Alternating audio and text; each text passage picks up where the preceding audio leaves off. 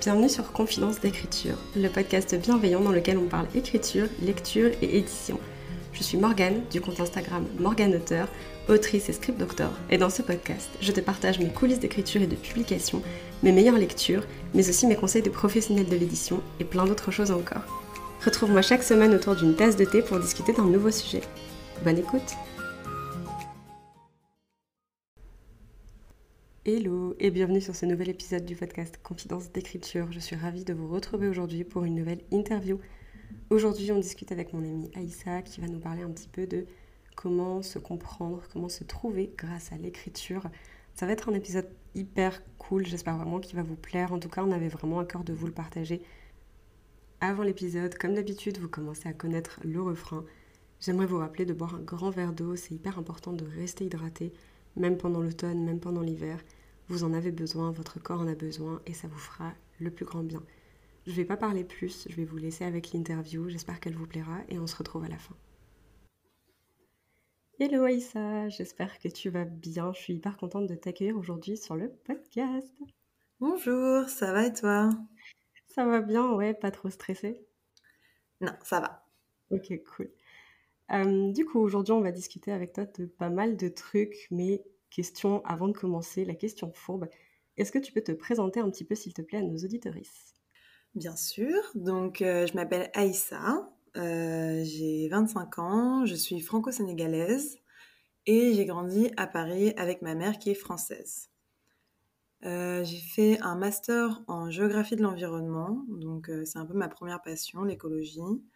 Euh, ensuite, j'ai beaucoup voyagé, euh, ce qui est aussi quelque chose de très important dans ma vie depuis que je suis très jeune avec ma mère puis seule.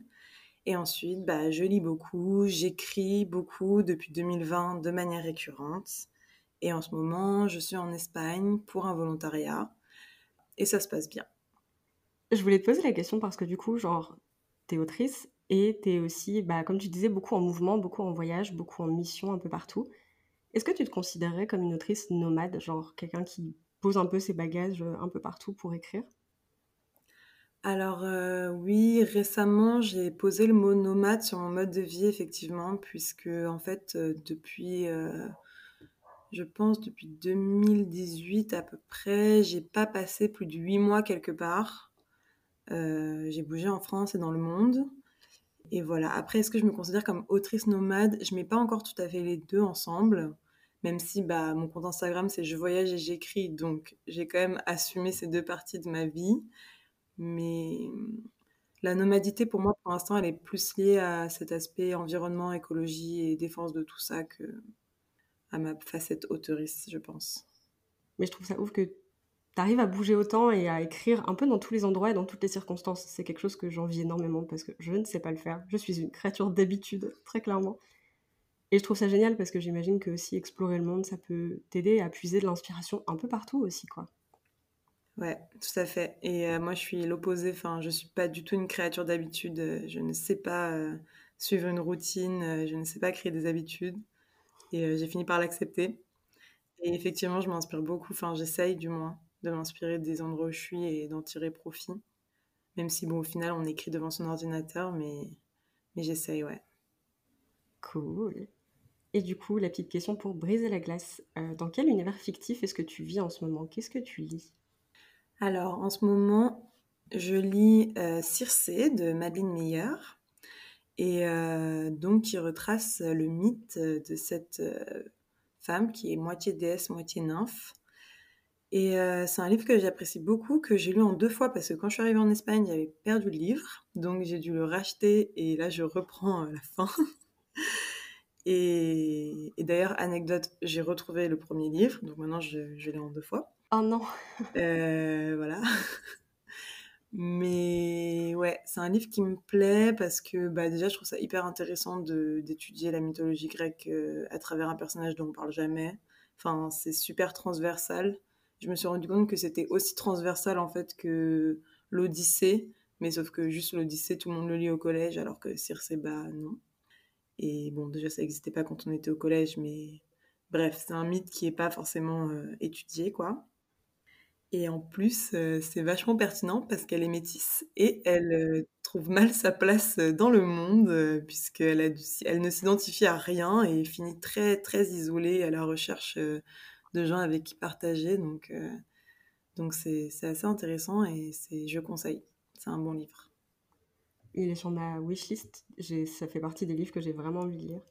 Mais j'avais un peu craint le, le chant d'Achille, je crois que ça s'appelle en français. Je l'avais pas vraiment aimé. Du coup, j'avais mis sur de côté en me disant, genre, j'ai pas envie, parce que je l'attendais beaucoup et j'ai pas envie d'être déçue, du coup, donc je vais attendre que ça décante un peu et après, je le lirai. Mais euh, tu me donnes clairement très très envie de le lire. Ouais, je sais pas ce qui t'a déplu dans le chant d'Achille, mais je pense que c'est pas du tout les mêmes thématiques en fait, parce qu'on est sur deux personnages très différents. Donc euh, peut-être que ça te plairait plus, quoi. J'espère, ouais, clairement. Et du coup, on va passer euh, toujours un peu dans le côté fictif. Est-ce que tu peux nous parler un petit peu du projet sur lequel tu travailles en écriture en ce moment? Oui, euh, donc je travaille sur un projet qui s'appelle Le Cube. Et euh, du coup, pour le pitcher rapidement, ça se passe après une apocalypse d'aliens. Tous les humains ont été parqués euh, dans des cubes qui reproduisent leur pire cauchemar. Et donc pour les extraterrestres, en fait, c'est un jeu à suivre, c'est de l'entertainment. Et pour les humains, c'est une question de vie ou de mort. Donc ça, c'est le pitch. Et du coup, ce, ce roman, j'ai envie de l'écrire pour le nano. Donc là, en ce moment, je crée mes personnages, je travaille un peu les cauchemars. Euh, donc voilà, c'est de la préparation. Et aussi, parallèlement, je travaille en continu sur mes carnets de voyage que j'alimente. Euh, j'essaye vraiment de le faire au moins une fois par semaine. C'est un peu comme des, en fait, c'est un peu comme des journaux intimes, même si j'y amène quand même une, un côté un peu créatif. J'essaye mais euh, voilà, ça c'est un peu le projet qui me permet d'écrire euh, tout le temps les carnets de voyage. Et donc c'est les carnets de voyage que tu postes sur Instagram, c'est ça? Oui, c'est ça, ouais. J'essaye d'en poster un extrait une fois par semaine. Ça me donne aussi un but un peu avec, puisque ça va être du gros travail de réécriture. Donc le fait de juste poster des petits extraits une fois par semaine, ça, ça en fait quelque chose de concret et ça me motive. Ouais, parce que du coup, avec ces carnets de voyage, tu retraces tous les endroits où tu vis et toutes tes journées ou est-ce que c'est plus un compte rendu par semaine? Comment ça, comment ça s'organise? Alors, euh, quand j'ai commencé au Sénégal, c'était toutes mes journées euh, parce que bah, aucune journée se ressemblait, donc euh, du coup, il y avait à dire. Ici, en Espagne, je vais être là un an, donc je me suis plutôt mis comme objectif de le faire au moins toutes les semaines. Il y a des journées où il se passe rien, c'est normal, hein, je suis un peu plus dans le quotidien quand même. Donc, euh, voilà. Et des fois, il y a des thématiques qui vont me titiller, euh, des choses que je ressens. Et du coup, je vais essayer d'en faire euh, un truc un peu plus étoffé par rapport à mon vécu de voyageuse. donc voilà, c'est pas. Je me rends compte que c'est pas hyper clair. Je pense que même pour moi, ce que j'ai envie d'en faire, mais mais bon, ça, ça me plaît bien. Donc je pense que c'est ce qui est important. Ouais, complètement. Et ça te permet d'allier un projet de fiction et un projet de non-fiction, du coup, parce que techniquement, c'est de la non-fiction? Totalement. Et c'est vraiment, pour moi, c'est un exercice. Enfin, vraiment, ça me plaît parce que je pense que je suis quand même branchée imaginaire à fond. Et euh, je me rends compte, en fait, que je suis capable euh, de d'écrire euh, de la non-fiction et que ça plaît en plus. Enfin, j'ai des super retours sur mes carnets de voyage. Les gens me disent que ça les touche, qu'ils trouvent ça intime, que... et donc ça me fait plaisir de me dire que si un jour j'ai envie de me mettre à du contemporain, de la littérature blanche, j'en suis capable, je le sais déjà quoi. Je t'avoue que je fais partie des, des fanas des carnets de voyage que tu postes sur Instagram. Les derniers, les derniers extraits que tu en as postés d'ailleurs m'ont particulièrement plu et m'ont beaucoup touché. C'était, comme tu disais, il y avait vraiment un, comment dire, tu sais, dans le contemporain, des fois, tu as des phrases qui sont t'as l'impression qu'elles englobent un sentiment hyper fort et en même temps elles sont simples, mais du coup elles sont très belles. Et c'est vachement émouvant et c'est vachement prenant. Et c'est ce que ça m'a fait sur tes derniers extraits. Je me suis dit, waouh, ça, j'ai presque l'impression que c'est un sentiment universel. C'est tellement bien retranscrit, ça me parle et tout. Enfin, j'ai trouvé ça trop, trop cool. Merci. Je trouve ça ouf que ce soit vraiment un, projet de longue haleine et que tu aies envie de, de continuer là-dedans. Moi, j'adore. Bah ouais, j'aimerais bien un jour euh, en faire vraiment enfin, quelque chose de bah, format papier, quoi, quelque chose de transmissible et de propre à lire, euh, j'aimerais bien, mais c'est beaucoup de travail. Donc, comme je suis un peu paresseuse, euh, ça va pas être pour tout de suite, je pense. ça viendra, chaque chose en son temps. Après, tu dis que tu es paresseuse, mais tu aimes bien te lancer des défis d'écriture? Enfin, je sais que tu as testé plusieurs méthodes, plusieurs trucs pour voir s'il y avait des choses qui te parlaient. Tu as fait des post-it, là, tu es en train d'essayer de faire des fiches personnages.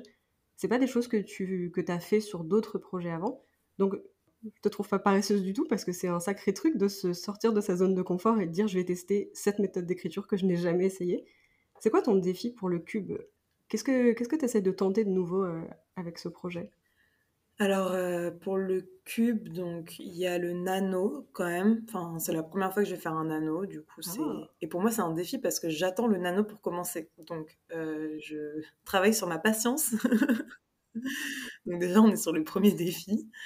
Et ensuite, euh, la deuxième chose, c'est donc de commencer par les personnages. Donc le cube, je l'ai pitché dans ma tête et après j'ai arrêté de réfléchir à l'histoire et euh, j'ai commencé à créer des personnages en dehors de l'univers du cube pour ensuite les mettre dedans. De base, euh, moi mes personnages servent mon histoire, c'est-à-dire que je sais vraiment ce que je veux raconter et je crée des archétypes qui vont fonctionner dans mon univers et qui vont me permettre de faire ce que je veux faire. Et donc là, le défi, ça va être que mes personnages, ils vont être super construits et je vais devoir un peu bah, faire avec leur personnalité. Et du coup, ce sera peut-être plus difficile pour moi. Et en fait, ça va être un défi tout au long de l'écriture euh, de ne pas me laisser reprendre euh, par euh, l'histoire et par les envies que j'ai de, de mener l'histoire et de plus écouter mes personnages, quoi. Là, pour le coup, tu sors vraiment de ta zone de confort puisque tu essayes carrément une nouvelle façon d'aborder les romans, alors que toi, d'habitude, tu es plus intrigue et world building et tout ça. Et là, vraiment, tu t'es dit, genre, je vais mettre les personnages au centre et je vais voir un peu ce qu'ils font dans l'univers où je les mets. J'ai l'impression que c'est un peu comme jouer aux Sims. Tu fais des personnages et d'un coup, tu les mets dans la maison et t'es là, vas-y, fais ta vie. Je te regarde, je prends des notes et je vais voir ce que tu as à me faire faire. Mm, mm. C'est un vrai défi pour le coup. Enfin, sur mon ancien projet, je m'étais mis comme euh, contrainte de pas revenir sur le premier jet en l'écrivant. Et ça, pour le coup, ça avait été hyper facile et je pense que je le referai parce que j'avais vraiment trouvé que c'était une bonne solution. Euh, là, sur ce que je suis en train de faire, c'est difficile. Mais euh, je tiens pour l'instant. Il y a aussi cette notion du temps. hein. Ça fait dix jours que je m'y suis mise, donc euh, dans ma tête, j'ai l'impression que ça fait des mois, mais c'est pas le cas. Donc euh, je, je vais tenir et, et après on verra quand j'écris si c'est trop dur. Je pense que je saurais revenir en arrière. euh, Ouais, bien sûr. mais bon, j'ai envie d'essayer quand même. Ouais, le but, c'est pas que ça te bloque complètement non plus et que tu mettes le projet dans un tiroir en disant, euh, j'y arrive pas, j'arrête, quoi. Genre, si t'as envie de raconter l'histoire, c'est surtout ça. Le pitch est assez fort, t'es vachement emballé. Donc, euh, c'est important aussi après de savoir euh, naviguer en fonction des obstacles qui sont sur ta route ou non. C'est ça. Trop bien. Bah écoute, j'ai trop hâte de suivre euh, cette aventure nano sur Instagram. Je pense que ça va être hyper chouette. Enfin, sur Instagram et puis sur les lives d'écriture, parce que je pense que t'auras de chouettes avancées à nous partager là-bas aussi. Donc, ça va être très cool. On va parler un petit peu de ton parcours de vie, si c'est OK. Tu m'as dit que tu avais été euh, élevé dans un environnement avec peu de personnes racisées quand tu étais jeune. Est-ce que ça a été difficile pour toi en tant que personne métisse? Ok, alors du coup, avant de répondre, je voulais quand même préciser que euh, je vais du coup parler de métissage et je parle plus de mon expérience à moi, donc métissage franco-sénégalaise, euh, noir, euh, Afrique euh, noire et blanc, quoi. Et pareil, pour les personnes racisées, ça reste quand même plus mon expérience, donc c'est des choses qui peuvent être très diversifiées. Donc voilà. Du coup, pour répondre à la question, euh, non, ça n'a pas été difficile parce qu'en fait, c'est des questionnements qui sont venus sur le tard.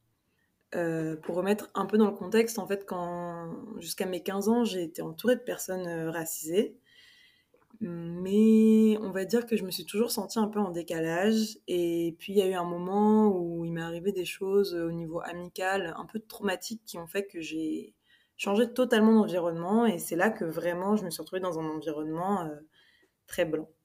Et puis, c'est encore plus tard, en fait, que j'ai réalisé euh, tout ça, quoi. En fait, tout ça, je le dis avec le recul.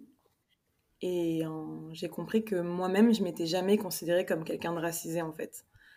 Euh, déjà, avant d'arriver, donc j'ai vécu un peu en Hollande. Je pense que là, j'ai eu ma première vraie expérience raciste et qui était d'ailleurs plus de l'ordre du fétichisme que de la discrimination. Euh, et ensuite, bon, dans ma vie, je pense que j'en ai vécu, mais je crois que j'ai jamais vraiment conscientisé. C'est-à-dire que peut-être sur certaines injustices, je me disais pas c'est parce que je suis métisse, euh, c'est parce que je suis pas comme les autres par rapport à ça. Et, euh, du coup, tout ça, c'est vraiment venu sur le tard. Alors, je dis pas qu'il n'y a pas des choses, euh, des traumas de mon enfance que du coup, je m'en étais pas forcément rendu compte et qui pourraient revenir à un moment. Mais en tout cas, euh, c'est vraiment pas quelque chose que je conscientisais. Et du coup, euh, en 2020, je peux vraiment le retracer hein, parce que c'est récent et que depuis j'ai pas arrêté d'y penser. Donc je peux le retracer chronologiquement. En 2020, j'ai découvert deux sujets les violences policières et l'appropriation culturelle. Je connaissais ces termes évidemment, hein, mais je n'étais pas informée. Et, donc là, pendant le confinement, je me suis informée un peu comme une folle. Et il y a quelque chose qui m'a frappée, c'est que là où les blancs pouvaient dire bah les violences policières et l'appropriation culturelle, ça me concerne pas, et où les noirs pouvaient dire que ça les concerne, moi en fait, en étant blanche et noire, bah je savais pas ce que je pouvais dire. Enfin, c'était, ça m'a créé un peu un questionnement quoi, de me dire du coup moi je me place où par rapport à ça, et ça m'a aussi fait réaliser que du coup bah peut-être que j'étais pas totalement noire, mais en tout cas, j'étais pas totalement blanche et que ce que je vis, bah, tous mes amis et ma famille, personne ne peut vraiment le comprendre et, et que, en fait, j'avais personne autour de moi avec qui parler de ça, quoi. Donc voilà, ça a commencé comme ça avec le constat que j'étais un peu seule dans ma situation. Je suis euh, pas tout à fait blanche, pas tout à fait noire. Euh, j'ai jamais vraiment appris les coutumes du Sénégal, ni la langue, ni les règles.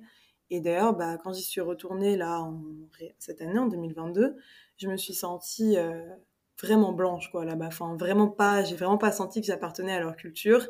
Et euh, c'est peut-être un peu poussé, mais je me suis dit que peut-être que je me sentirais moins, euh, je, me sens, je me sentirais moins différente dans un meeting, genre, du Front National, que je me suis sentie différente au Sénégal, quoi. Parce qu'en fait, c'est tellement loin de ma culture que que finalement, euh, bah, c'est au milieu des blancs que je me sens le plus moi-même, quoi. Mais je suis quand même pas blanche. Donc ça, ça crée vraiment une dissonance. Il y a quelque chose, en fait, qui, pose question. Et, euh, et, du coup, donc, euh, en 2020, j'ai commencé à, me chercher, quoi. Je me suis dit, bah, qu'est-ce que je fais de tout ça? Et donc, ma mère m'a donné un livre qui s'appelle Identité meurtrière d'Amin Malouf et qui explique comment la culture occidentale, la culture majoritaire, à écraser les autres cultures et par quel processus ça, ça a amené à de la violence. Et en fait, moi, ça m'a fait réaliser que les deux cultures que je partageais et que j'avais du mal à comprendre, bah, en fait, à un niveau sociétal, elles étaient quand même vachement opposées, qu'il y avait eu beaucoup de violence, donc euh, entre la colonisation, l'esclavagisme, etc. Et c'est des choses qui sont pas si vieilles et, et je pense que ça, bah, forcément, ça, c'est un peu compliqué en fait d'allier les deux. Et euh, c'est vrai qu'aujourd'hui, on voit dans, les quartiers, par exemple, euh, beaucoup de, gens qui disent bah, soit je suis français, soit je suis, soit je suis algérien, soit je suis machin. Enfin, en fait, on, a toujours, on est toujours un peu obligé de choisir. Sauf que quand tu es métisse, tu peux pas vraiment choisir. Et parce que tu es les deux, c'est foncièrement quoi. Tu, tu l'es, ça se voit quoi. C'est bon. Euh, je fais pas trop de généralité. C'est sûr que pour tout, je pense que c'est aussi un problème d'enfants d'immigrés. Enfin, c'est quelque chose que, qui n'est pas propre au métissage mais en tout cas, moi, c'est quelque chose que j'ai lié à, à, mon métissage. Et puis, euh, voilà, du coup, je me suis dit, bah écoute, euh, t'es pas blanche, il faut que tu deviennes un peu plus noire, quoi. Je me le suis un peu dit comme ça, il faut que tu t'embrases un peu ce côté de ta personnalité aussi. Et là, il s'est passé un truc un peu bizarre, c'est que euh, quand je suis, je, revenue en société, et à chaque fois que je voyais quelqu'un de racisé, donc noir, j'allais vers ces personnes, et puis je parlais de mes questionnements, et puis je leur demandais eux comment ils se sentaient, et et euh, puis c'est devenu un peu un, truc un peu obsessionnel. C'était un peu, c'était peut-être un peu bizarre, mais les gens m'ont quand même bien accueilli. Enfin, c'était des conversations intéressantes. C'est aussi à cette période que j'ai réalisé qu'il n'y avait pas beaucoup de personnes racisées à mes soirées. et j'étais un peu, du coup, quand j'en voyais une, c'était un peu genre, oh, toi aussi, euh, allez, viens, on discute. Du coup, toi, tu te sens comment en France euh, tu, tu, sais que t'es noire, toi Parce que moi, je viens de le réaliser, en fait. Donc, ça a été pas mal de, pas mal de questionnements comme ça. Et voilà, donc par exemple, une fois, un exemple un peu concret, euh, il y avait une, femme qui, était en tenue euh, traditionnelle d'Afrique de l'Ouest, qui s'appelle le boubou. Et, euh, et puis moi, je trouve ça trop beau, quoi. Je vais la voir, je lui dis, oh là là, mais tu le portes trop bien. Enfin, moi, j'aimerais trop, j'aimerais trop porter ça, quoi. J'en ai plein chez moi. Mais jamais je me suis dit, je peux sortir avec ça. Et elle m'a dit, bah, franchement, elle m'a dit simplement, hein, si tu veux sortir avec ça, sors avec ça. tu peux, tu, peux le faire, quoi. Et, et du coup, bah maintenant, je le fais d'ailleurs. Ah, trop bien. puis voilà, quoi, petit à petit, comme ça, je me suis un peu détendue. Et donc ensuite, après ça, j'ai voulu aller au Sénégal et vraiment, bah, on va dire, reconnecter avec cette, cette part de moi. Donc ça n'a pas été un franc succès, mais en tout cas, c'était un voyage important pour moi et, et, voilà, c'était un peu l'aboutissement, je pense, de ces réflexions. Donc, elles sont pas finies, mais ça m'a aidé à mettre quelque chose de concret, on va dire, dans toute cette réflexion, euh, ce voyage au Sénégal. Bah, c'est cool du coup parce que je voulais te poser la question de euh, le fait d'aller au Sénégal, si c'était de ton fait ou si c'était juste entre guillemets la coïncidence que ta mission à ce moment t'emmenait là-bas. C'est toi qui as demandé, du coup c'est toi qui voulais y aller. Oui, oui, c'était de mon fait. J'avais pas de, mission en fait. Hein. J'ai travaillé au village des Tortues euh, parce qu'en fait, bon, ça c'est Bon, petite parenthèse du coup, mais par rapport à mes voyages, maintenant, j'essaye vraiment de partir euh, longtemps, si je pars loin. Et j'essaye d'avoir un, comment dire, une expérience sur place. C'est une volonté que j'ai maintenant. Donc moi, c'était, fallait que je parte au moins deux mois et que j'ai une expérience là-bas. Donc d'où le village des tortues. Mais sinon, à la base, c'était mon voyage euh, personnel. Ouais, donc tu as trouvé une mission là-bas, enfin, tu as trouvé un truc de bénévolat là-bas et tu t'es dit, genre, euh, ok, j'ai grave envie de, m'intégrer dans ce travail de, de truc des tortues, j'avoue, c'était trop mignon. C'est ça, ouais. Ça fait partie d'un truc éthique du voyage. On s'écarte un peu du sujet du coup, mais c'est vraiment ce côté euh, pas juste prendre l'avion pour prendre l'avion et essayer d'amener quelque chose. Mais ouais, ouais, c'était vraiment une volonté que j'avais de, bah, de revoir ce pan de ma famille, euh, que je connaissais mais de très loin, et, euh, et de me rendre compte en fait de, bah, de ce que, comment j'allais être là-bas en tant qu'adulte, comment j'allais me sentir. En fait, avant d'être là-bas, et ça m'a fait du bien, je pense, de partir aussi pour me rendre compte de la chance que j'avais ici, quoi. Euh, je vais pas trop, je, je vais pas trop tracher euh, sur mon expérience. Hein. C'était une belle expérience, c'était un beau voyage. Mais c'est vrai qu'avant de partir, il y a eu un moment où, en fait, quand je me retrouvais avec ma famille, quand je me retrouvais avec mes amis ou même au taf, euh, tout ce que je voyais, c'était que bah, j'étais entourée de blancs. Enfin, c'est trop bizarre, mais je me disais, je me posais plein de questions sur est-ce que je suis à ma place, est-ce que je me sens bien ici. et en fait, en étant là-bas, je me suis rendu compte, bah oui, oui, quand même. Enfin, oui, je me sens bien là-bas et, et oui, j'appartiens à ces gens. Enfin, et donc, ça n'a pas réglé toutes mes questions d'identité, mais ça m'a au moins permis de me rassurer sur, tu peux te poser des questions, mais ça veut pas dire que t'es pas à ta place, quoi. Ouais, ok. Ça t'a conforté sur le fait que tu te sentais quand même bien en France et que tu étais ok dans la culture dans laquelle tu avais été élevé et tout ça, et que même si tu aimais le Sénégal et j'imagine l'expérience que tu as eue, comme tu dis, tu t'es quand même, entre guillemets, senti bien de, de, retrouver ta famille en France et de reprendre un peu tes marques aussi en France, peut-être? Oui, c'est ça. Après, bon, c'est sûr que je m'attendais pas non plus à ce que ce soit une révélation. Euh, mais on ne sait pas, hein. il y a des gens qui partent à l'étranger et puis qui restent et qui vivent dix ans là-bas. Euh. moi, c'est aussi pour ça que je bouge beaucoup, hein, parce qu'à chaque fois que je rentre, euh, en fait, je suis contente de rentrer, de revoir les gens que j'aime et, et tout ce truc de nouveau que j'ai tout le temps, euh, bah, à chaque fois que je rentre, je suis contente. Donc, c'est toujours, toujours positif, quoi. N'empêche que là, j'arrive en Espagne et bah, je suis encore. j'ai vraiment vu je pense que depuis que je suis arrivée, bon, je suis là depuis un mois et demi, hein, mais j'ai croisé deux personnes racisées, euh, une métisse, un noir, et je suis loin de passer du temps avec eux. Donc, euh, donc voilà, c'est quand même, je me pose quand même cette question de, euh, je, je, sais pas, est-ce que si, j'avais vraiment envie d'être avec des gens racisés, il faudrait que je le cherche, que je fasse un effort pour ça, quoi, parce que quand je me laisse aller dans ma vie, ça, ça vient pas, ça vient pas naturellement, quoi. Ouais, je vois ce que tu veux dire je, je veux pas comparer parce que c'est pas comparable, mais j'ai l'impression que j'ai le même truc des fois avec la communauté queer où quand je rencontre des gens dans la vie, bah, ils ont plutôt tendance à être, ouais, tu vois, dans les normes euh, hétéronormées et tout ça. Et je me dis, j'ai la même réflexion de dire, en fait, il faut que je cherche.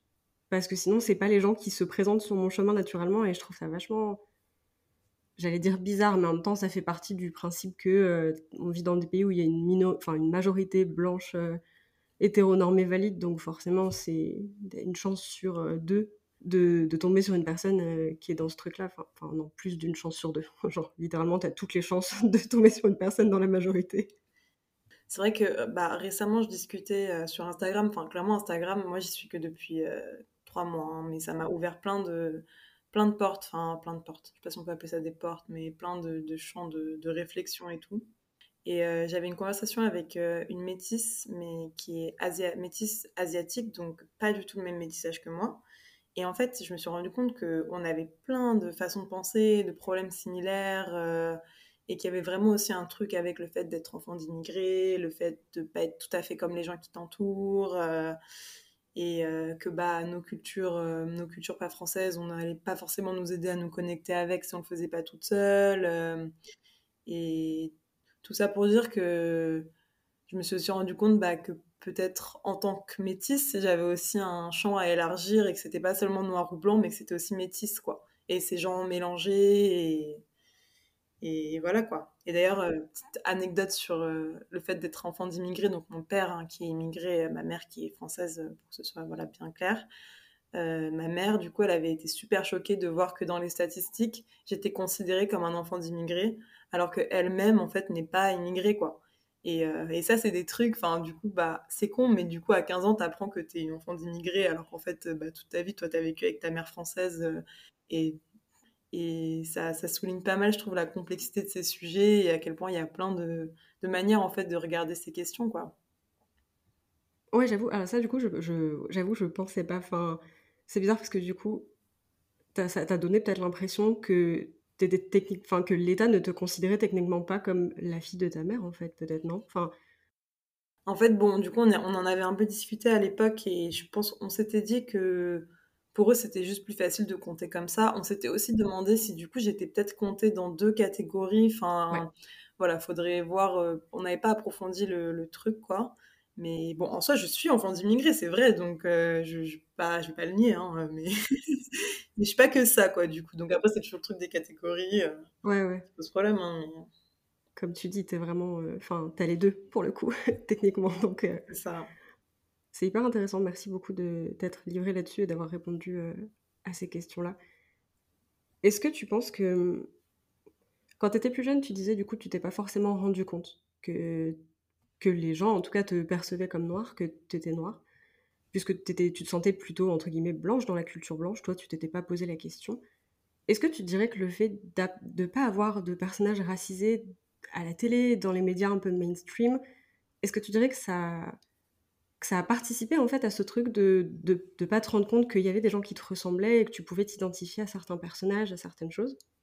Je sais pas si ça fait sens ce que je dis.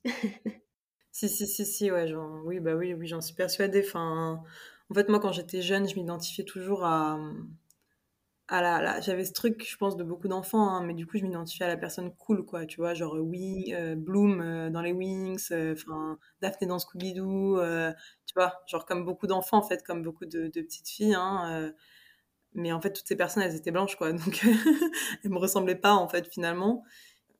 Et donc, en fait, j'ai réfléchi à ça, tu vois. C'est pas que je m'identifiais pas, c'est juste que je m'identifiais pas à des gens qui me ressemblaient. Et ça, je m'en suis rendu compte euh, sur le tard, quoi. Et je, je peux pas vraiment, je peux pas vraiment dire à quel point ça joue dans toutes mes réflexions aujourd'hui. Euh, je sais que c'est plus sur des idéaux de bah, vouloir être mince, vouloir être jolie, vouloir être machin, ça c'est sûr.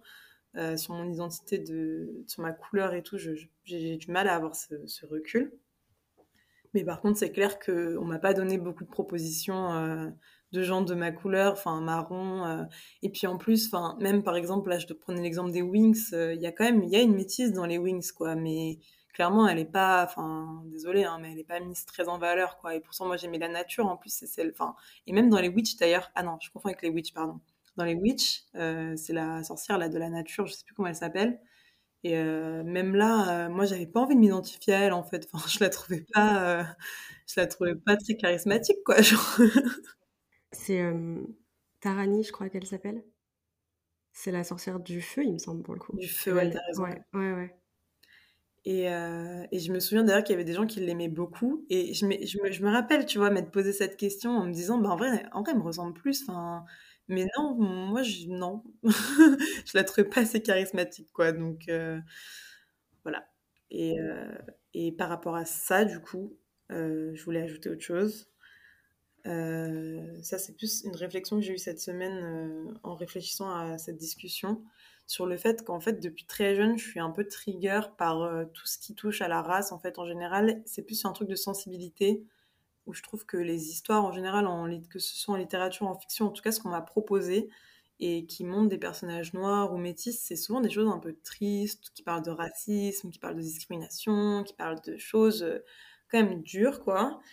Et, euh, et en fait, euh, bah moi, j'avais pas envie de voir ça. Enfin, c'était un peu difficile pour moi. Et alors, est-ce que je me serais identifiée dans tous les cas un personnage qui avait vécu de l'esclavagisme ou du racisme au XXe siècle, je ne pense pas. Mais, euh, mais ouais, j'étais vachement hermétique à ça pendant longtemps. J'ai pas voulu regarder ce genre de contenu.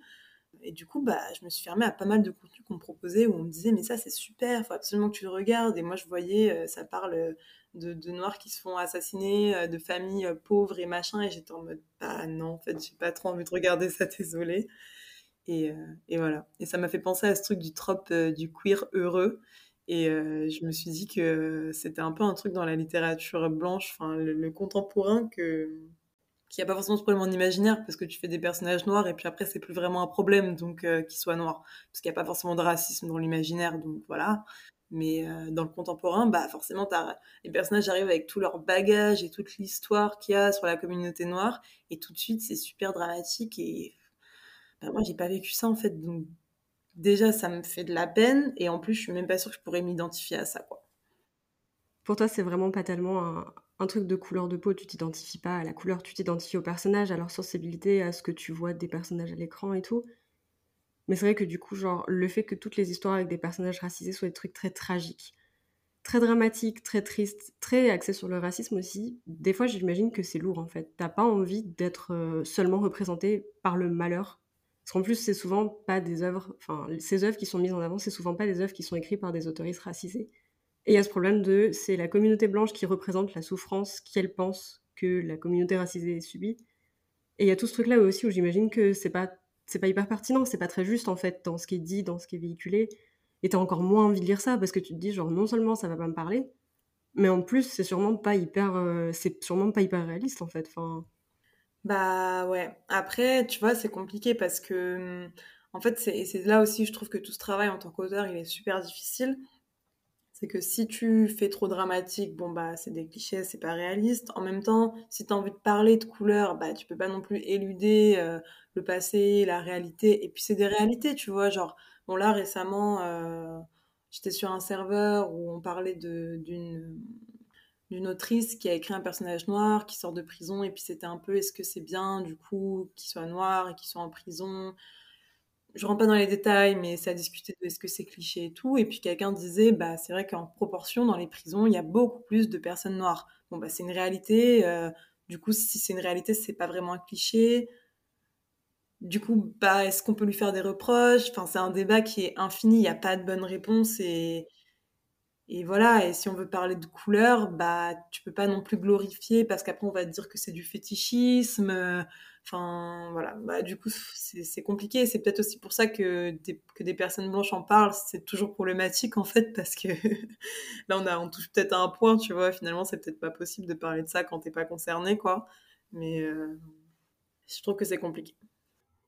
Comme tu dis, après que la communauté racisée ait besoin de parler de certaines choses, qu'il y ait des sujets qui soient mis en avant, c'est très important.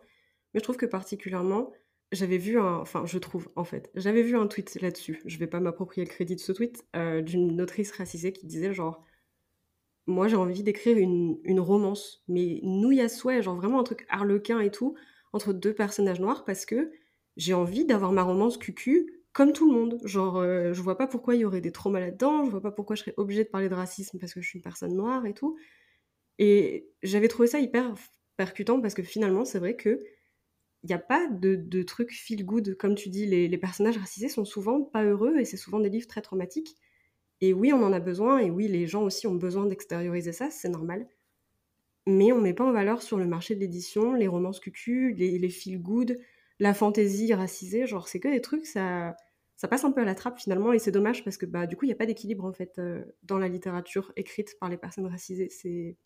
Mais grave. Et puis je pense qu'aussi le fait que moi, euh, toutes ces questions d'identité qui me viennent sur le tard et tout, c'est parce qu'en fait, moi, j'ai, été heureuse hein, quand j'ai grandi. Bah, je disais que j'avais quasiment pas vécu de racisme, euh, limite à l'inverse, un peu du light skin privilège, enfin, de peau claire et tout. Et ça, c'est des choses bah, qui sont pas en fait dans la fiction et et du coup, enfin, pour moi, être noir, c'était euh, genre euh, être, enfin, c'est un, peu exagéré, mais genre être pauvre et être stigmatisé et être machin. Et du coup, je me dis, bah, moi, je suis pas tout ça, donc je dois pas être noire, du coup. Enfin, ça doit pas, ça doit pas me concerner. Et c'est pour ça que quand on dit que les tropes, qu'il faut chasser les tropes et les stéréotypes et les trucs négatifs dans la littérature, on ne plaisante pas. Genre, on plaisante pas en fait. Les personnes noires ne sont pas que des personnes pauvres en prison ou ce genre de trucs, comme tu dis, tu vois, genre faut, faut arrêter de transmettre ce genre d'image unique. Après, voilà, faut, faut, faut... c'est une réalité, je pense, qu'on peut encore raconter. Mais euh, effectivement, c'est peut-être aussi au rôle du coup des maisons d'édition et des médias de mettre en avant d'autres choses parce qu'à mon avis, tout existe. Ça veut pas dire qu'il faut l'interdire et le mettre au pilori, tu vois, parce que c'est aussi des réalités, quoi. Mais, mais peut-être diversifier un peu, effectivement. Euh, parce qu'en plus, il y a des choses qui existent. Enfin, moi, récemment, j'ai fait une bêta lecture sur. Euh, sur une œuvre euh, où tous les personnages sont racisés et c'est de l'imaginaire, mais c'est super original et, et ça, bah, c'est cool quoi. Alors, je me suis pas forcément identifiée au personnage parce que voilà, c'est la guerre et tout, donc encore une fois, bon, c'est un peu loin de moi, mais en tout cas, j'ai trouvé ça intéressant quoi. Attends, je me suis perdue dans mes questions. Attends, excuse. Donc du coup, la question c'était, est-ce que tu dirais que plus jeune, tu as trouvé des œuvres auxquelles tu pouvais t'identifier? Oui, mais pas forcément sur des personnages racisés. Ouais. Est-ce que maintenant c'est un peu pareil? Finalement. Tu t'identifies aux personnages pour leur sensibilité et pas forcément pour leur couleur de peau ou leurs origines ou ce genre de choses? Ouais, j'ai encore du mal à m'identifier. Hein. Mais bon, en discutant avec vous, euh, avec la communauté, j'ai compris que c'était pas forcément une fin en soi. Et, euh, et là, par exemple, Circe, il y a des choses qu'elle vit euh, auxquelles je m'identifie plus point par point et c'est déjà pas mal. Et puis voilà, je pense qu'aussi il va falloir que j'écrive en fait ce, ce, personnage qui me ressemble. Et puis, puis c'est tout, quoi. Enfin, je dis pas que j'écris, donc il faut que j'arrête d'attendre que quelqu'un fasse le livre pour moi et que je le fasse. En fait, ça va être plus simple, je pense. On dit genre, on n'est jamais mieux servi que par soi-même. c'est ça. J'ai vu que un de tes personnages principaux dans le cube euh, s'appelait Maë et que c'était une jeune femme qui était franco-sénégalaise aussi. Est-ce que potentiellement c'est à travers ce personnage que tu as envie de commencer un peu à, partager ton, vécu, ton expérience, ton ressenti? Est-ce que tu est-ce que tu vas, entre guillemets, genre, euh, parler à travers elle sur certaines choses? Ou est-ce que juste faire le premier pas d'écrire un personnage racisé qui a, qui a ton métissage, c'est déjà beaucoup euh, pour toi à ce niveau-là? Je pense que c'est vraiment entre les deux, du coup, parce que, bon, déjà, euh, on va être dans un contexte quand même du cube avec cette histoire de cauchemar et tout qui va être peu propice, comment dire, au développement de, d'autres problématiques. Ça va être très centré sur leur cauchemar et sur leurs relations, en fait. Euh, mais par contre, quand je la crée, je la crée en pensant beaucoup à moi, que ce soit donc au niveau de ses origines, au niveau de sa vie familiale et au niveau de son... au niveau neurologique. Je sais pas si ça veut dire quelque chose, ça. Elle est neuroatypique, c'est ça? Ouais, au niveau de, sa, de, sa, de ses neuroatypies. Donc, euh, dans le sens où, euh, moi, on va dire, sans rentrer dans les détails, mais je me reconnais dans pas mal euh, de caractéristiques de neuroatypie, mais je suis pas diagnostiquée. Et du coup, j'ai aussi envie de donner cette caractéristique de se sentir un peu différente et d'avoir des, vraiment des ressentis que j'ai, en fait, mais qui sont pas forcément diagnostiqués dans des cases, etc. Mais au final, quand je vais écrire l'histoire, ça va pas forcément énormément se ressentir, je pense. Mais pour moi, c'est déjà beaucoup d'écrire ça. Euh, des fois, franchement, je suis émue, quoi, euh, juste en écrivant euh, des trucs de sa vie, des modes de pensée. là, il y a pas longtemps, je parlais de ce personnage avec quelqu'un, elle me demandait, et du coup, sa vie familiale, son enfance, c'était comment? J'ai écrit, franchement, j'ai failli chialer, quoi, parce que et du coup, je me suis dit, bon, euh, t'en es pas encore au point de décrire vraiment ce personnage sur toi, sur le roman, là, ça va être un peu compliqué pour l'instant. Mais par contre, du coup, mes carnets de voyage m'aident beaucoup. Pour moi, c'est vraiment un premier pas parce que là, pour le coup, je pense que je me livre pas mal. Et j'ai même quelqu'un de ma famille qui m'a dit, euh, mais moi, limite, euh, j'étais un peu gênée et tout quand je lisais, euh, tellement c'était intime. Et en fait, ça m'a pas du tout dérangé. Je suis revenue sur le poste dont elle parlait, j'ai lu, je me suis dit, bah, ça va, quoi. Et, euh, et du coup, je pense que c'est là, créer ce personnage, plus continuer avec mes carnets de voyage, essayer d'être sincère et tout, je vais peut-être arriver vers euh, ce contemporain euh, qui parlera de moi. quand je réfléchissais à ça, euh, ce qui m'inquiète un peu, c'est un peu ce truc de la mémoire quand même. Et j'avoue que même aujourd'hui, là, en revenant sur toutes mes expériences et en racontant tout ça, des fois j'ai l'impression qu'on peut déformer, euh, les souvenirs peuvent déformer. Et, et du coup, euh, voilà, c'est un autre truc qui me freine parce que j'ai peur de pas bien témoigner de ma propre vie, quoi. oui. Mais je comprends ce que tu veux dire parce que honnêtement, enfin, la mémoire c'est pas fiable, c'est pas aussi fiable que ce qu'on voudrait croire des fois. C'est un peu le, truc qui est fourbe. Du coup, je comprends cet aspect de dire euh, ce que j'ai, pas déjà mis sur le papier, ce que j'ai pas déjà consigné, à quel point est-ce que je peux m'y fier et est-ce que je raconte effectivement les choses qui vraiment, euh, enfin, est-ce que je les raconte de la manière dont j'ai l'impression de les avoir vécues? C'est un, sacré questionnement aussi. Euh. Mais ça, c'est un sujet qui m'intrigue de ouf. Genre, on va pas rentrer là-dedans parce que sinon, on va en débattre pendant des heures. Mais genre, je trouve ça oufissime. Euh, les gens qui arrivent à se souvenir, pareil, de trucs qui sont super lointains dans leur vie. Et moi, je me dis, honnêtement, je serais incapable de retracer mes premiers souvenirs, mais ils sont. Enfin, ils datent pas de mes 4-5 ans. Genre, ils sont plus tard, c'est obligé. Je, je, me souviens pas avant. J'ai juste. Je pense, soit ça s'est effacé, soit je les ai trop retravaillés et ils se sont mélangés avec d'autres souvenirs et tout. Enfin, bref. Ouais, moi, je comprends tout à fait. Mais du coup, ouais, tu voilà, tu y vas vraiment, euh, on va dire, petit à petit sur ton cheminement et ce que tu mets de tes questionnements dans tes romans. Et... C'est ça. Du coup, bon, comme tu viens de nous dire, tu centres pas forcément tes romans sur des thématiques euh, engagées comme le racisme et tout ça. Genre, pour toi, le plus important maintenant, c'est plutôt de transmettre certaines idées et d'écrire des personnages qui, soit physiquement, soit mentalement, te ressemblent sur certains points et partagent un peu de ton vécu. Mais tu es plus sur de la littérature, comme on disait. Euh, pour te faire plaisir et pour partager de l'imaginaire, ce genre de choses, que des trucs très engagés euh, et très éducatifs, quoi. Mmh, mmh, mmh. Bah clairement, en fait, je m'en sens pas capable. Euh, je pense qu'il y a un truc de, légitimité déjà. Euh, je me sens pas forcément prête à, aborder ces sujets ni à s'y renseigner. pareil, via Instagram, j'ai commencé un peu à le faire. Pour moi, c'est une première étape. Enfin, j'y vais vraiment tout doucement, quoi. Et euh, ouais, pour l'instant, dans mes romans, je parle plus, vraiment, je suis très branchée, relations amitié, relations parents-enfants, euh, des choses bah, qui me touchent aussi, en fait, mais d'une manière moins, euh, moins sensible, je dirais. Je sais pas trop si c'est le bon mot. Mais ouais, c'est aussi sensible, mais c'est des choses dont je me sens plus légitime de parler, on va dire. Parce que j'ai fait du travail, là, c'est du travail de 5, 6, 7, 10 ans, euh, alors que toutes ces questions d'identité, de métis, etc., ça fait 2 ans, quoi. Donc euh, j'ai besoin d'un peu plus de temps encore, je pense. Ouais, c'est un peu trop frais pour toi au moment euh, où on parle. C'est ça. Ok. C'est vrai que quand on dit que ça demande beaucoup de déconstruction et tout ça, c'est vraiment pas des blagues, tu vois. Enfin...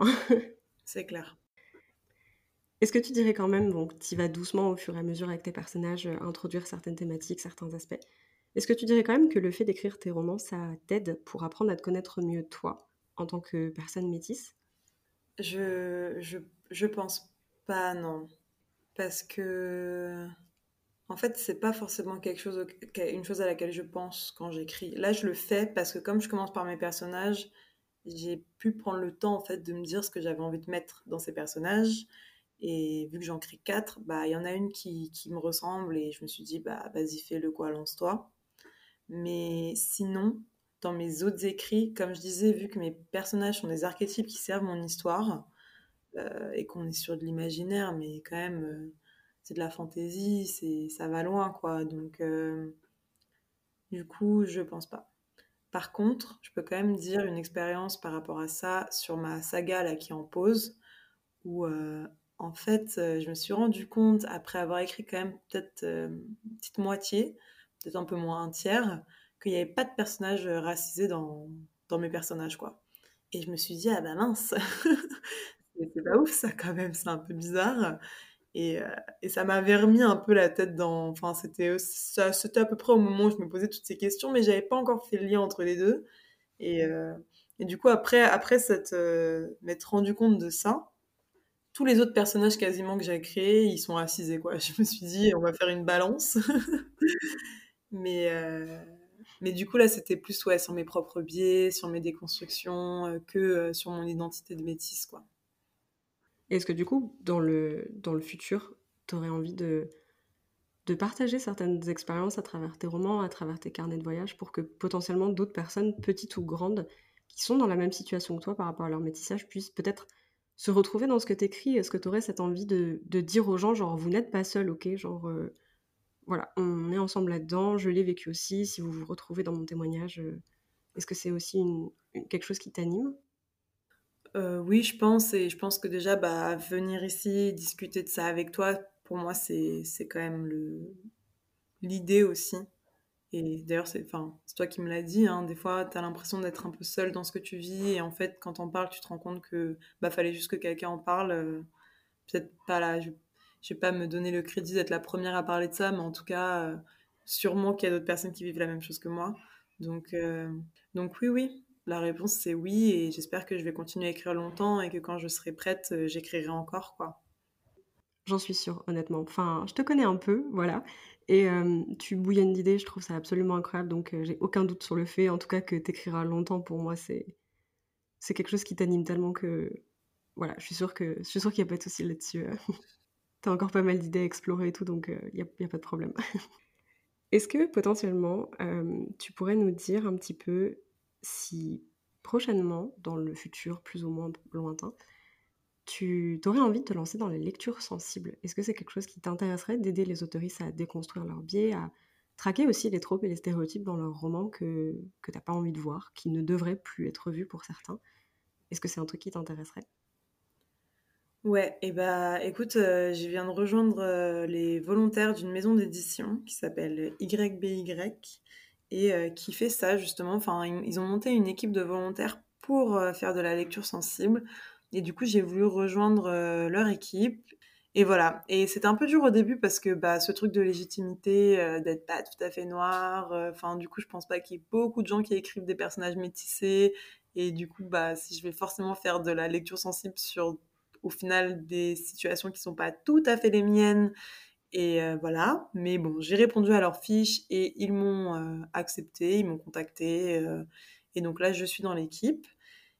Et voilà, et ça m'intéresse beaucoup. On m'a proposé euh, une chose que j'ai refusée parce que bah, c'était justement ce, ce, cette nouvelle sur euh, un homme noir qui sort de prison, etc. Et j'avais juste pas envie de lire ça sur le moment.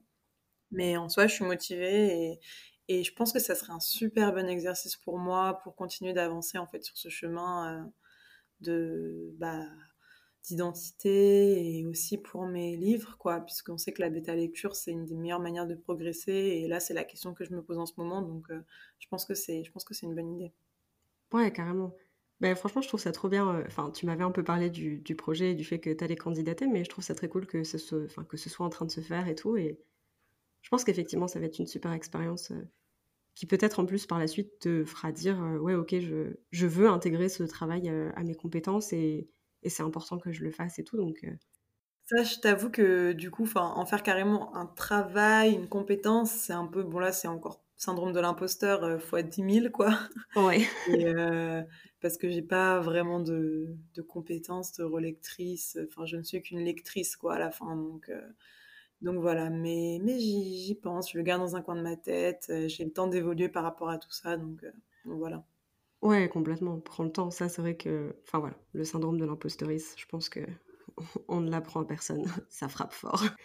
Est-ce que tu pourrais nous donner quelques tropes ou idées préconçues que t'aimes pas forcément croiser dans la lecture à propos des personnages métis ou à propos des personnages noirs? Je te demande pas racisé dans l'ensemble parce que je veux pas qu'on fasse de, généraliser, de généralité comme on disait, mais est-ce qu'il y a des trucs qui te viennent à l'esprit où quand tu es en train de lire un livre, tu croises certaines choses et tu te dis ok, ça c'est non je repose, j'arrête. ou, ou pas forcément. C'est un, un, peu dur de répondre parce que déjà dans la littérature, j'ai pas d'exemples qui me viennent, genre, mais même de personnages, c'est triste, mais. Ou alors j'ai lu des choses, mais qui sont, par exemple, récemment, j'ai lu, il y avait plein de personnages racisés, mais genre ça se passait au Sénégal, l'histoire. Euh, du coup, je peux pas vraiment. Euh, et alors, par contre, je vais peut-être penser élargir un tout petit peu la fiction aux films et aux séries. Ouais, carrément. C'est dur de répondre. Je vais quand même répondre, mais un peu. Du coup, je vais pas te donner trop, mais je pense que, en fait, dans la fiction en général, je trouve que les personnages racisés souvent manquent de complexité. Euh, ça va souvent être euh, soit euh, des, enfin un peu des, bah ouais, des archétypes de personnages qui manquent un peu de complexité. Et du coup, là, j'ai pas forcément d'exemple de trope, mais déjà aussi parce que je m'y connais pas hyper bien en trope. mais ouais, peut-être ajouter un peu plus de. Et là, j'ai vraiment l'image des, séries et des films américains en, américains en fait qui me viennent en tête où souvent tu es dans des, clichés de banlieue et, violence et des choses comme ça et, et du coup bah c'est fait et refait mais du coup dans l'autre sens soit tu as ça soit du coup ça va être du coup le noir qui a percé de ouf et qui est assis sur un empire de la musique et du rap et tout. Enfin, souvent, t'as pas beaucoup d'entre-deux, quoi. Genre, soit c'est la galère, soit t'as écrasé tout le monde et t'es au top, quoi. Donc, je pense que, ouais, ce truc un peu blanc, enfin, pas blanc ou noir, c'est peut-être pas approprié de dire ça là, mais extrême. ouais, genre tout ou rien. ouais, tout ou rien, c'est ça. Ce truc un peu de tout ou rien, bah, je, ouais, il est un peu il est un peu fatigant dans, dans, la fiction. Et alors voilà, je précise quand même que je parle pas pour la littérature parce que je pense que j'ai pas assez de références là pour répondre. Non mais il n'y a pas de souci, c'est honnêtement déjà très bien. Je sais que la question était un peu compliquée, donc honnêtement tu t'es bien débrouillé.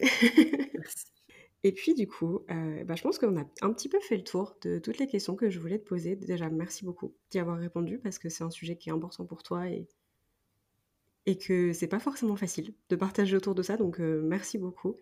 Et je voulais savoir, est-ce que tu as un mot de la fin? Est-ce que tu as peut-être quelque chose à dire, des conseils à partager? Tout ce que tu veux, je te laisse le micro. Oui. Alors, euh, pour euh, les petits conseils, je pense que ce qui est important, c'est de s'informer, de se remettre en question et de garder sa bonne volonté, quoi. Je pense qu'on a tous des biais, même moi, clairement, bah, je le dis, je suis raciste, hein, parce que c'est intériorisé, il faut pas se voiler la face, en fait, et penser qu'on ne l'est pas et qu'on n'a aucun biais, bah, c'est là où ça marche pas. Je pense, enfin, il n'y a pas longtemps, je discutais avec une autrice qui se posait plein de questions, qui avait très peur du regard des autres sur son livre et de toute cette société qui parfois met un peu au pilori.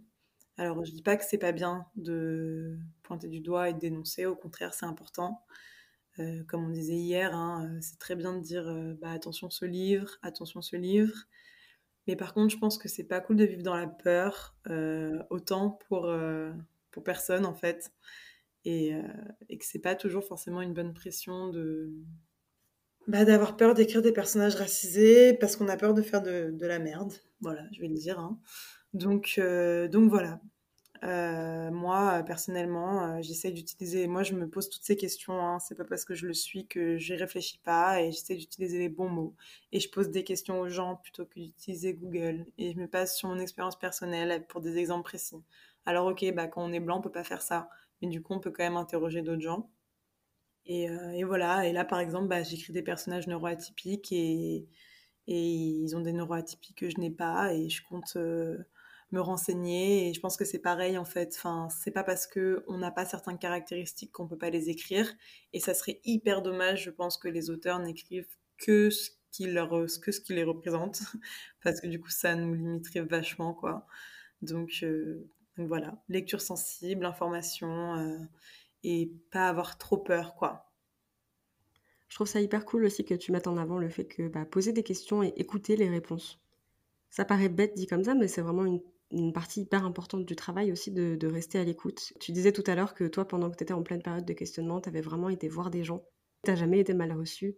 Et ça t'a toujours aidé à bah, avoir des débuts de piste, des, comparaisons, d'autres expériences et tout. Et j'imagine que c'est aussi quelque chose dont tu avais besoin et qui t'a fait du bien pour t'aider à te comprendre, à te connaître, à te construire. Donc euh, je trouve ça très cool que tu le mettes en avant euh, dans tes conseils. Euh. Et je pense qu'il y a quelque chose, qu'il y a une chose qu'il faut pas oublier, c'est que globalement les gens quand même aiment bien parler d'eux. Euh, alors je dis pas ça négativement, hein. je pense que c'est genre cool en fait de pouvoir euh, bah, partager son expérience et que c'est trop bien d'être intéressé, d'être curieux et, je pense qu'il faut pas avoir peur de ça quoi, d'aller vers les gens et de leur dire bah toi c'est quoi ta vie et comment tu vis les choses et, et si c'est fait avec bienveillance, euh, je pense qu'on peut pas vraiment être mal reçu. Et puis si on est mal reçu, c'est sûrement pas contre nous, quoi. Faut se dire que la personne, ça doit être trop dur pour elle et du coup, en fait, c'est pas grave et on peut réessayer avec quelqu'un d'autre. Donc ouais, je pense que faut, faut essayer, faut se tromper, faut se corriger et, et voilà, il faut faire des erreurs. C'est comme ça qu'on apprend. c'est ça.